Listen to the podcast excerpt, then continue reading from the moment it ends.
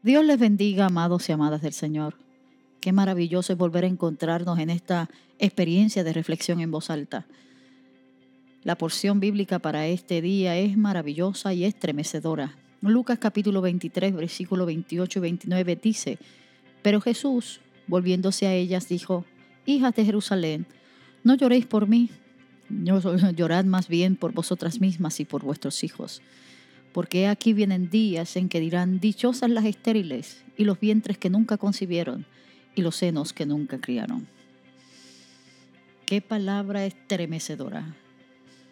En un momento crucial en la vida de Jesús, se está dirigiendo hacia el Gólgota, hacia el Calvario, a entregar su vida para que muchos sean salvados.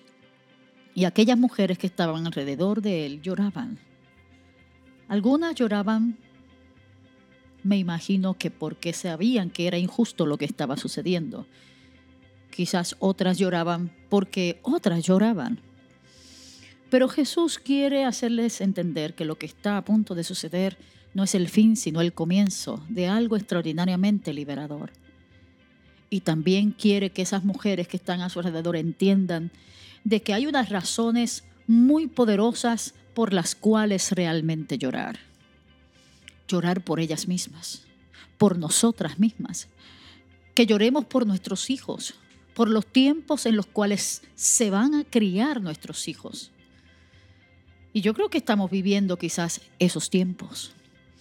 Tiempos donde estamos viendo la manera en que nuestros hijos están siendo bombardeados, están siendo subyugados, están siendo adoctrinados y están siendo lastimados de manera impresionante y por ellos hay que llorar. No solamente por los hijos de nuestro vientre, sino por los hijos de nuestro corazón. No solamente por los hijos de nuestro vientre y nuestro corazón, sino por aquellos que no necesariamente tienen ningún vínculo ni emocional ni biológico conmigo, pero son mi responsabilidad en oración.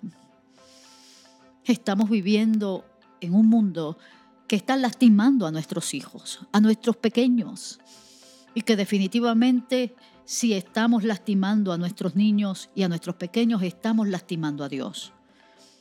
Estos son tiempos de llorar, de pedirle al Señor misericordia. Que la iglesia se despierte a la realidad que tenemos delante de nosotros para abrigar a estos pequeños, para consolar a estas madres que no tienen alternativa y para poder predicarles y anunciar la buena noticia de Dios. Que así nos ayude el Señor.